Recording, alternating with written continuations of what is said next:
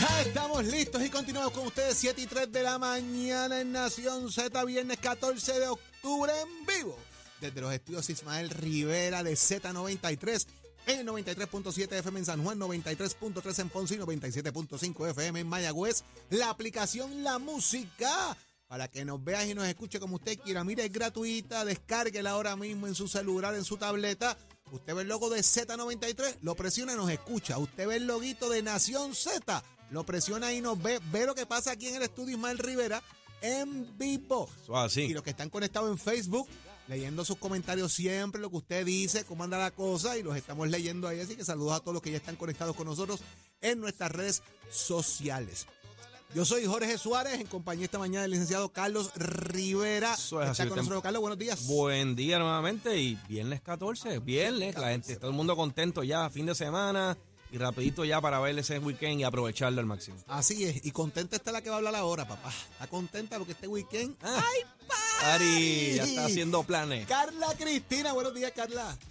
Buenos días, Jorge, para ti, para el licenciado, para todas las personas que nos escuchan en los titulares. La Junta de Control Fiscal celebra hoy una reunión pública enfocada en la reforma de servicio público y el fideicomiso de reserva de las pensiones establecido en el plan de ajuste de la deuda del gobierno central y que se enfoca en la actualización de las escalas salariales y la clasificación de los empleados públicos.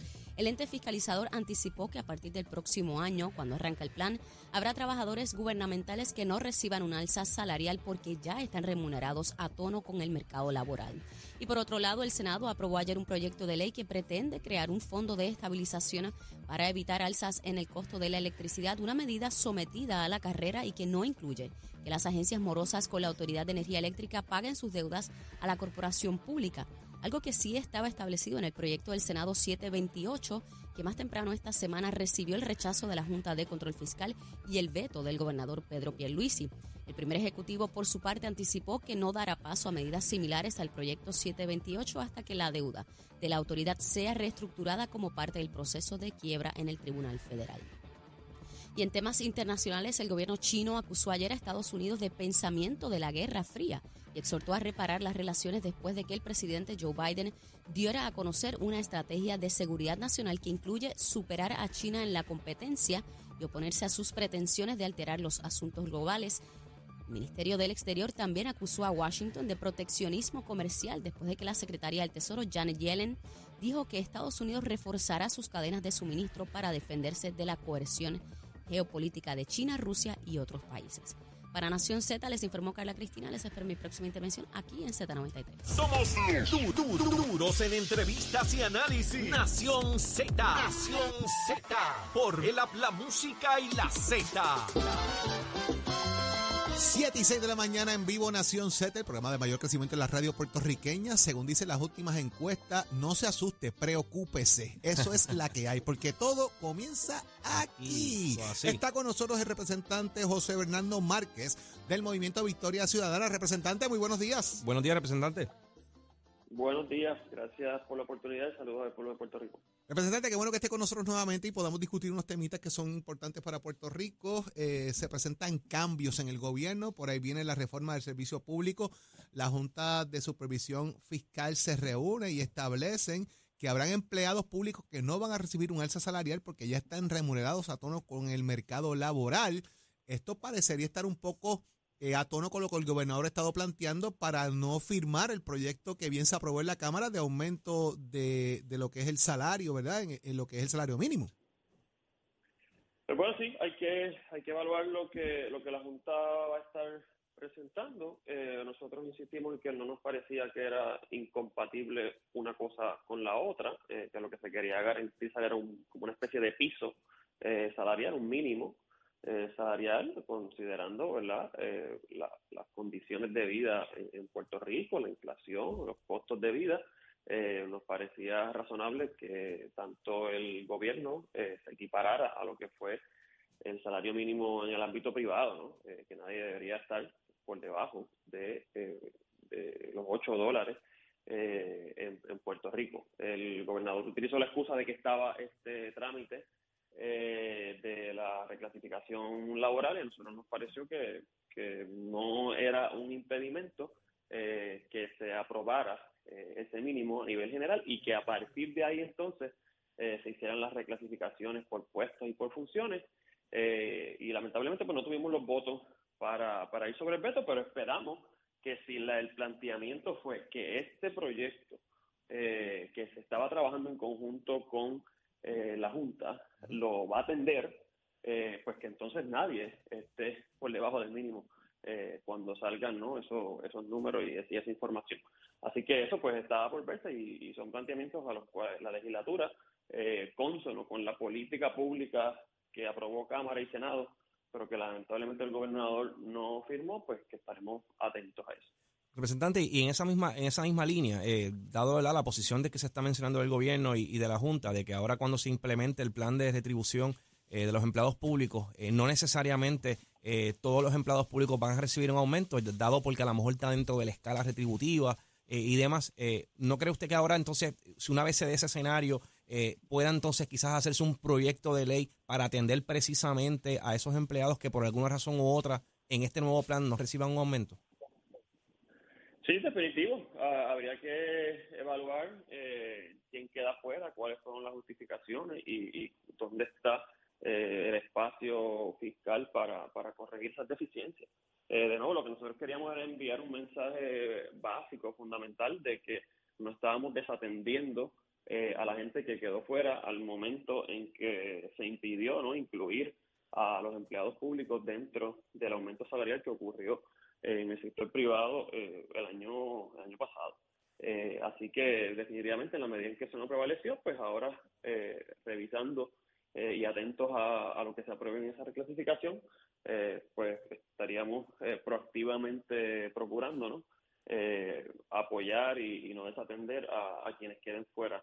y de nuevo, desde la responsabilidad fiscal de que sea algo pues viable, ¿no? Así que, que, es algo que sé que Cámara y Senado pues estaremos muy atentos. Y, y lo otro, bueno, un asunto también que, que es medular es que, que esos puestos, ¿verdad? estos salarios de estos empleados públicos, eh, compitan con el, con el sector privado, en el, sentido que sea un salario competitivo, porque se nos olvida a veces que estos puestos compiten con estas eh, posiciones en el sector privado y si tenemos posiciones en el sector privado que pagan más y que dan mejores beneficios, pues obviamente eso va a incidir en, el, en un problema de reclutamiento. Definitivamente está pasando con, con trabajadores sociales, este, con técnicos en, distintas agencias, con maestros. Así que hay, hay muchísimas profesiones que están siendo difíciles de, llenar vacantes porque eh, las condiciones de vida, sumado a la precariedad salarial, con todo lo otro que estamos viendo de, aumentos en, en cuanto a costo de vida hay en Puerto Rico, incluyendo eh, servicios eh, gubernamentales o privatizados, como la energía, como el tema de los peajes, etcétera, pues se vuelve francamente insostenible uno pretender que la gente pueda vivir dignamente en Puerto Rico y, lamentablemente por eso continuamos viendo esos índices de... Pero ahí vamos, representante, el planteamiento de que se va a privatizar por completamente el sistema eléctrico, también la generación, ya parece que eso está al borde de la esquina y, y los pasos se han dado, o sea, la camita se tiró ya. Eh, problema de generación, esto no sirve, la no suerte está echada, la suerte está echada. Esto viene y no hay quien lo detenga. ¿Eso es así?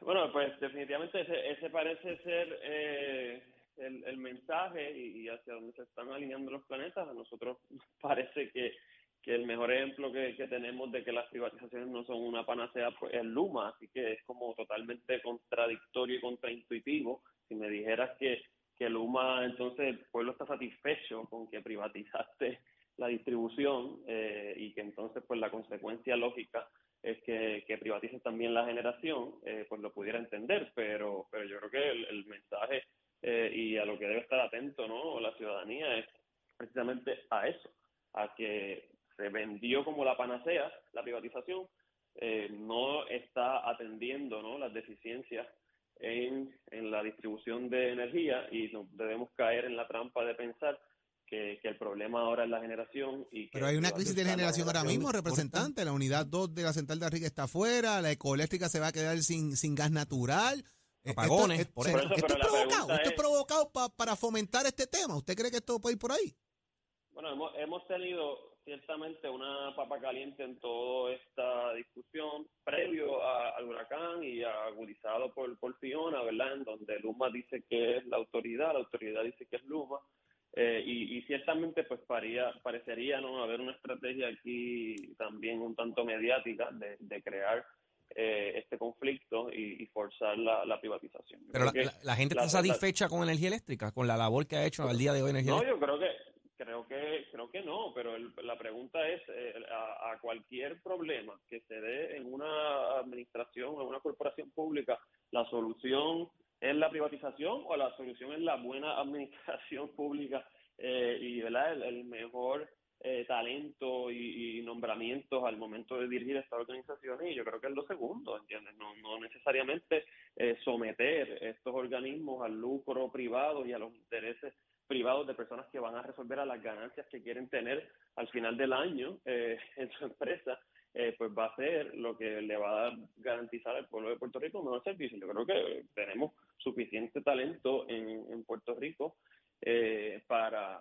mejorar ¿no? lo que ha sido la dirección y la administración de estas corporaciones públicas, incluyendo la autoridad. Así que si me preguntan a mí, me parece que, la solución está en una mejor administración, en unos mejores planes y en una mayor fiscalización, porque el gobernador también le, le pasa la manita al sistema eléctrico y no ha sido lo suficientemente exigente, ¿no? Como primer ejecutivo al momento de exigir eh, resultados y, ¿verdad? y servicios a la altura de, lo mínimo que espera la ciudadanía, que es que uno pueda levantarse por la mañana eh, y prender eh, la luz en, su hogar o, los servicios esenciales que, sabemos que reciben muchas personas con condiciones y que, y que es inaceptable lo que está ocurriendo.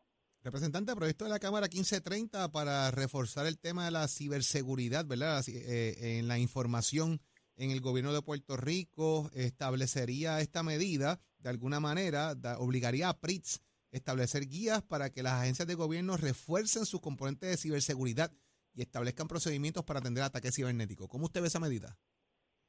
Pero me parece una gran iniciativa. Tuve la oportunidad de participar de dos mesas de diálogo que convocó la Comisión de Gobierno y el compañero de Manuel Ortiz al respecto. Me, gustó mucho el proceso que se dio, que fue un proceso eh, colaborativo, ¿no? distinto quizás a, los trámites eh, legislativos ordinarios. Eh, se radica la medida luego de un proceso participativo, no al revés, usualmente se radica una medida y luego pasa el proceso participativo. Así que creo que se pudo integrar muy bien la, la el dominio ¿no? que tienen estos temas eh, a nivel gubernamental, pero también en el sector privado. Eh, hubo un insumo de, mucha gente que, que, domina todos estos temas sumamente técnicos y complejos del mundo de la ciberseguridad, que es un asunto que lo hemos visto como pasó en AutoExpreso, como ha pasado en, en otros eh, organismos públicos, en donde se ha en algunos momentos pues colocado en una posición de vulnerabilidad, información tanto pública como de la ciudadanía, y creo que es una medida que, que es necesaria y que estaremos ¿verdad? aportando a, mejorarla ya que, ya que sea aprobada para, para garantizar precisamente la, seguridad de los datos públicos y privados que, maneja el gobierno. Representante José Bernardo Márquez de Victoria Ciudadana, gracias por esta causa y siempre por su disponibilidad. Buen día. Igualmente, siempre a la orden. Este segmento es traído a ustedes por Caguas Expressway, donde menos le cuesta un Ford. Vamos de inmediato al análisis del día y ya está con nosotros el ex candidato a la alcaldía de San Juan, el licenciado Adrián González, y el ex representante y ex secretario general del Partido Popular Democrático, eh, Carlos Bianchi. Buenos días a ambos. Buenos días. muy buenos, días, buenos días a ti. Buenos días a los que nos están escuchando.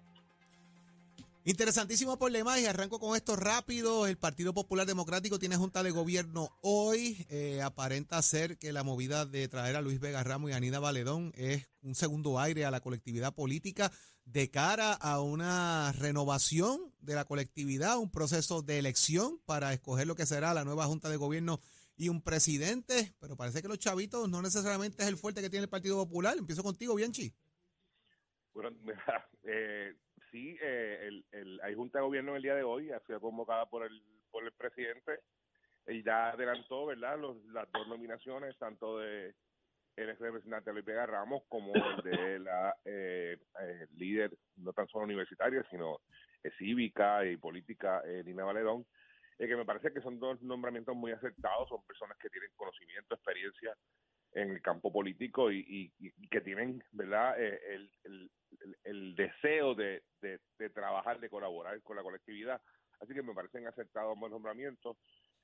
Eh, el asunto de la finanza, pues es un momento crítico, ¿verdad?, para el país y, yo hablaba en el día de ayer con unas con unas personas que me preguntaban sobre este tema.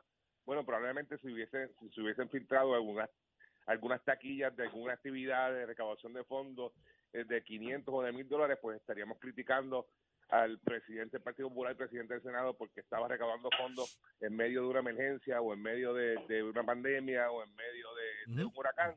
Eh, pero eh, obviamente hay un trabajo verdad de recaudación de esos fondos que hacer, hay un, unas cuotas que tienen que pagar también los funcionarios electos que son parte de esos recaudos del partido y yo estoy en la completa seguridad. Al día de hoy el Partido Popular no tiene problemas de pago de, de, de, utilidades, están todas las utilidades al día, los seguros están al día, eh, hay balance eh, en, las cuentas del partido, así que eh, las, las crisis, ¿verdad? Como, como ocurrían en el pasado, de que el partido estaba a punto de que le cortaran el agua, que le cortaran la luz, pues ya no estamos en esa situación, ¿verdad? Sí hay que hacer unos recaudos y yo estoy seguro que se, que se harán en las próximas en las próximas semanas y meses, pero estamos en medio también de una emergencia que el país está viviendo y sería es un poco impropio de parte del presidente y de la colectividad hacer este tipo, este tipo de actividad en este momento. Adrián, ¿cómo lo ves?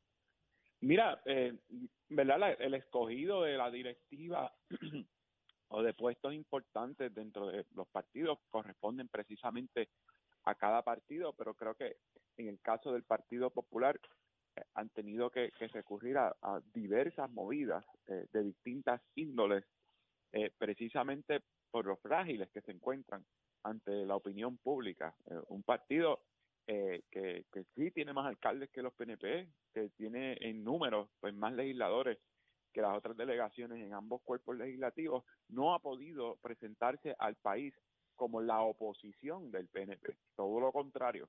Eh, van con la marea, improvisación tras improvisación, e incluso demuestran más diferencias internas precisamente entre los presidentes de ambos cuerpos que, con el propio gobernador que es del partido contrario. Así que ahí hay muchas cosas que resolver antes de, de, tocar el tema de las finanzas que eh, por más que digan que es que estamos en, que el huracán Fiona pasó hace siete días, ese informe de un trimestre y ya cada vez que hacen el reportaje es lo mismo. Hay un problema de recaudo, hay un problema organizativo, hay un problema de, liderato y lo, y lo más importante, a mi juicio, es que hay un problema de, de, la percepción del país, de cómo están, primero, lo que es institución, la que sea, política, religiosa, cívica, las instituciones no se ven igual que antes, pero dentro del, dentro del marco político ha habido un cambio drástico en cómo la gente está percibiendo a las, a las eh, instituciones que están eh, eh, representadas en el gobierno y ciertamente el golpe, mira lo a decir, el golpe más grande, pero está llevando el Partido Popular por sus posturas anquilosadas, anticuadas, poco simpáticas y el doble discurso, porque por un lado dicen estar con la justicia social y, con la pava ayudando al necesitado y con la y con el otro lado de la boca eh, apoyando a la Junta de Control Fiscal, eh, legislando en contra de los derechos de los trabajadores. Y eso, pues la gente no es boba y se han dado cuenta del doble discurso. Al, el, PNP va para adelante y a ellos no les importan los derechos de los trabajadores y, la gente lo sabe. Así, Bianchi. Pero yo, creo que, que eh, el Partido Popular, ¿verdad? Como muy bien dice el propio Adrián, tiene mayoría en las alcaldías y tiene mayoría en la Asamblea Legislativa y las legislaturas municipales, eh, eh, ¿verdad? Y un partido eh, que sí ha tenido, que, ha sido un poco retraído en el asunto de fiscalización y eso ahora le corresponde, ¿verdad? Al nuevo secretario que organizar, ¿verdad? Preparar desde, la colectividad, desde el partido, el asunto político, que no se ha visto probablemente con la intensidad que el país necesita en la fiscalización al gobierno de turno. Bueno, es que también es bien difícil mantener un solo tema de fiscalización, porque todos los días salen temas distintos para fiscalizar y lo hace no tan solo el Partido Popular, lo hace el Partido Independentista, eh, Victoria Ciudadana, todos los partidos de minoría eh, fiscalizar el gobierno, pero es bien difícil tú mantener un tema porque todos los días sale un tema nuevo por el cual fiscalizar al gobierno de turno. Así que, que ese trabajo de, de esa organización para que sea efectivo y que el país, ¿verdad? El pueblo entienda eh, eh, cuáles son esos issues importantes que a veces pasan desapercibidos eh, porque o porque no interesa o porque se pierde la discusión de tantos temas a la vez pues les corresponde a la, organización ahora por parte del secretario y la subsecretaria. ¿Ha habido un problema de liderato precisamente en eso, en, en, crear esa coherencia o esa organización para el momento de fiscalizar? no es liderato, no, creo que sea problema de liderato, el problema es de, organización, ¿verdad? Tú tienes desde, la colectividad organizar esa, esa fiscalización, eh, hacer una agenda, un calendario de fiscalización, eh, eh, además de, la agenda y el calendario de reorganización que también le corresponde al, al, secretario general y, y, la movilización política también para todos los, los, eventos que se están dando a nivel isla, porque se está, se está reorganizando, se está reuniendo el Partido Popular desde diferentes frentes, ya sean desde las entidades, las organizaciones de servidores públicos, de mujeres y todo este tipo de cosas, eh, pues eso le corresponde ahora al secretario y, y me parece que ellos tienen el tiempo, ¿verdad? El tiempo disponible porque ya Luis no es funcionario electo, eh, no va a aspirar eh, a ninguna posición en los, por lo menos en este en este término, ¿verdad? Como como secretario, porque porque el reglamento lo prohíbe, así que tiene el tiempo, el espacio para hacer ese trabajo y, y ya veremos, ya veremos el fruto de ese trabajo eh, una vez la Junta de Gobierno ratifique su nombramiento en el día de hoy. Adrián, de alguna manera también dentro de lo que es el tema eh, público, parecería que se alinea la Junta con planteamientos del gobernador, el gobernador con planteamientos de la Junta en torno al tema del salario mínimo.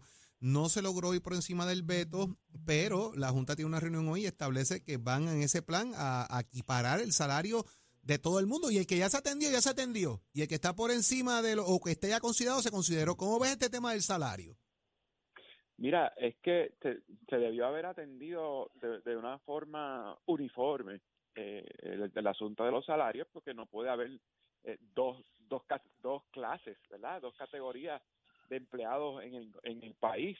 Eh, digo, las hay en términos de que unos son públicos y unos privados, pero no podemos eh, empobrecer a, a unos y, a otros no. Así que creo que ese fue el primer error de la Junta al, al, al permitir que se eh, subiera el salario de los empleados del sector privado y no los del gobierno en la misma medida. Eh, y claro, a la Junta no le importa nada. Ellos cobran 600 mil pesos, eh, más o menos, tú sabes. pero en términos de, política pública, creo que el gran fallo de todos los gobiernos de los últimos 15 años ha sido el pensar que pagar más le cuesta más al gobierno en la medida que la gente tiene más dinero en el bolsillo, gasta más dinero en la calle. Y si hay más dinero en la calle, más dinero llega al gobierno. Eso es elemental, eso es economía básica. Oye, yo no estudié economía y sé eso. Eh, porque así funciona el, círculo, el ciclo económico. Por eso es que estamos en una contracción económica, que estamos en, ya en recesión, porque la gente cada día tiene menos dinero en el bolsillo, por ende gasta menos, por ende cierran más negocios, por ende se va más gente del país y por lo tanto llega menos dinero a las arcas del gobierno y pues estamos en un país empobrecido. Y, y alguna una pregunta que ¿verdad? muchas personas afuera se hacen es, ¿este aumento en los salarios públicos va a implicar un aumento en las contribuciones o en el pago del ciudadano privado para sufragar esos, esos salarios? Exacto. Bueno, por la medida que, que, que, el gobernador vetó, o sea, la medida que el gobernador vetó no contemplaba ningún tipo de, de, aumento. Eh, eh, o sea, eh, los ciudadanos no iban a pagar por el aumento en, en, el salario de los empleados públicos, para nada. Además, oye, son 19 mil empleados, de los cuales cerca de mil cobran menos de, de, del mínimo. Ah, hay, hay un problema ahí serio y, este, menciono esto eh, porque sé que, ¿verdad? Con todas las distintas, la inflación y todos los, gastos que han tenido algunos, pues obviamente hay, sectores preocupados de decir, mira, no estamos en contra de que se dé aumento a los empleados públicos, pero siempre y cuando, ¿verdad? Esto no implica un aumento en las contribuciones o en lo que ya están pagando los ciudadanos. No, no, no, no, al contrario. Acuérdate que la Junta no deja que usemos nuestro dinero, pero el gobierno tiene dinero. El gobierno tiene una cuenta de ahorros ahí desde que existe la Junta como con 16 mil millones de dólares que no podemos usarlo en lo que nosotros entendemos que es necesario. Y en adición a eso, Adrián, el secretario eh, de Hacienda eh, ha estado anunciando constantemente que los recaudos del Estado han ido en, aumento. En aumento. Por lo tanto, pues tiene fondos suficientes eh, para poder eh, hacer, ¿verdad? Justicia salarial, no tan solo a los empleados eh, eh, del sector privado, sino a los empleados públicos que están retraídos. Aquí no hay escalas salariales, revisión de escalas salariales, yo no sé cuántas décadas llevamos. Eh, eh, los empleados peores pagos son los del sistema público y son los que brindan servicios esenciales directos a, a, a los ciudadanos. Así que, que me parece que deben ser bien remunera- remunerados para que ustedes tengan un efecto Bueno. directo en el trabajo que realiza el gobierno a su a su conti- a sus constituyentes que son de los que pagan las contribuciones. Gracias a ambos por estar con nosotros. Buen fin de semana. eh, que esté todo bien en, en su devenir diario. Y gracias, como siempre. Gracias a usted. Mira, por- y a- a ti. Adrián, Adrián, el domingo se cumple un mes del huracán Fiona, no siete días. Tiene un problema cronológico ahí.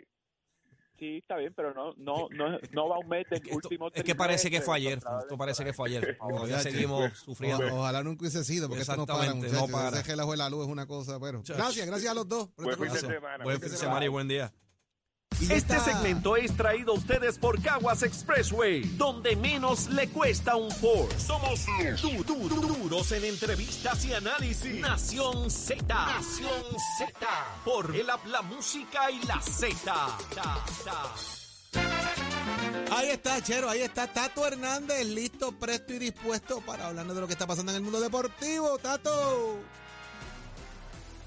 Arriba, vamos arriba, vamos arriba, señores. Adrián, satélite llamando a control, no responden. No se cuadran los días.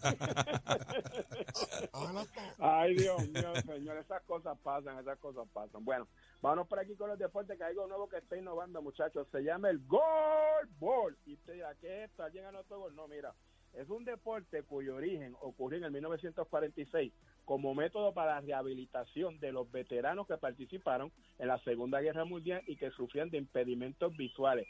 Esto ha evolucionado a nivel competitivo y como deporte y Puerto Rico tiene 20 personas de ambos sexos, tanto masculinos y femeninos, que van a participar en el segundo torneo Gol Llanero en Villavicencio, Colombia, del 2 al 7 de noviembre. Así que Puerto Rico, ya usted sabe, también se la deja caer en esta modalidad. Salud y bendiciones para todos esos veteranos que van a competir, inclusive también los boricos que van a estar participando ya. Mientras tanto, este sábado ya la mesa está servida, rotores y pistones, Isaiah Rojas y el Corvette de Mestre Escola dicen presente. Hay muchos carros Pro Modify que ya dijo presente que van a estar ahí, así que Salina va a temblar y de qué manera en todas las categorías, tanto los Small Blow, el Index 750, la operación delantera, los Pro Modify contra los Blow, así que ya usted sabe, tremendo manjar para este fin de semana y yo no me puedo quedar atrás. Este domingo 16 de octubre en la pista de Almirante en Vega Baja, sexto la cuarto día Nacional Wheels, para que lleven los carritos y papá y mamá pueden llevar los nenes porque la primera categoría es cartón cerrado, tu nene mete la mano en una bolsita, saca el carrito y lo zumba por allí para abajo. Así que ya usted sabe cómo es esto. Estos deportes con los pisos de Mestre Escoles que te invita a que pase por cualquiera de nuestros recintos. Puedes pasar por cualquiera de nuestros recintos, cotea y checa tú las facilidades y equipos que nosotros tenemos allí. Ustedes pueden llamar al 787-238-9494, 787-238-9494, ese numerito a llamar, recordando que ya está en matrícula para las clases que comienzan en noviembre, y si no te has podido comunicar por factor de la tormenta o cualquier cosita, llama 787-238-9494. ¿Le gusta la mecánica marina? Es una llamadita por Mestre Escoles. Buen día, Achero, up my show, fin de semana. Llegó a Nación Z la oportunidad de convertirte en millonario. Con las orejitas del caballo Alvin Díaz. Alvin Díaz. Directamente del hipódromo camarero para Nación Z. Saludos muchachos a ustedes y a la gran audiencia del programa. Yo soy Alvin Díaz y usted sabe que si me escucha por aquí con esta contentura es porque hoy se corre y hoy viernes 14 de octubre del 2022. Si se corre, regresa la acción al hipódromo camarero y eso, entre otras cosas, mi amigo, implica que el pulpote va a estar en juego otra vez. Para hoy viernes 14 está en 726.150 porque si no se enteró, el pulpote se lo ganaron el sábado pasado, cerquita de 2 millones, pero ya rapidito está engordando y está en 726.150 dólares, que son buenísimos y que usted se puede ganar con la mínima inversión de 35 centavitos. Mire, ayer, por ejemplo, yo le siempre le digo que no, no necesariamente se tiene que ganar el pulpote. Ayer, en el pool de 6 del Simulcast, ayer jueves, El pool pagó 2.500 pesitos y la persona jugó solamente 18 dólares. O sea que hay ganancia. Hay formas de ganar con el hipódromo camarero y también gana un buen rato, un espectacular rato porque para mañana sábado 15, oiga esto, para mañana sábado 15 de octubre va a estar nada más y nada menos en el hipódromo camarero Joseph Fonseca. Sí, señor. Joseph Fonseca mañana en el hipódromo camarero. Entrada estacionamiento completamente gratis. Mañana se corre de noche. La primera carrera a las 5 de la tarde de Joseph debe estar como ocho y media, 9 de la noche quizá. Y usted debe estar ahí ya porque de nuevo la entrada del estacionamiento, el espectáculo de Joseph Fonseca, totalmente gratis. Además que va a pasar una tarde espectacular viendo las carreras de noche. Hoy viernes tengo un cuadrito, pero siempre le sugiero que juegue el suyo. ¿Está bien? Tengo en la segunda el número uno son quitado el 3 oro pulido. En la tercera el 5 Snow Sila. En la cuarta que está buenísima, ahí pongo el 3 Could Be el 5 Rival. En la quinta pongo, van 8, pongo 6. El 1, el 2, el 3, el 5, el 7 y el, 9, y el 8. En la sexta me parece que el 4 no debe perder, se llama No Whitna River, esa es la gran orejita de la tarde. Y cerramos en la séptima con el 2 Nayar, el 3 Sigma Alpha y el 5 prestigiosa, recuerde, bien importante para que se entere de todo lo que está pasando y todo lo que va a pasar, que son un montón de cosas. Nos consiguen las redes sociales como Hipódromo Camarero en Facebook y Camarero PR en Instagram. Hoy, mi querido amigo, se corre en Camarero. Mucha suerte.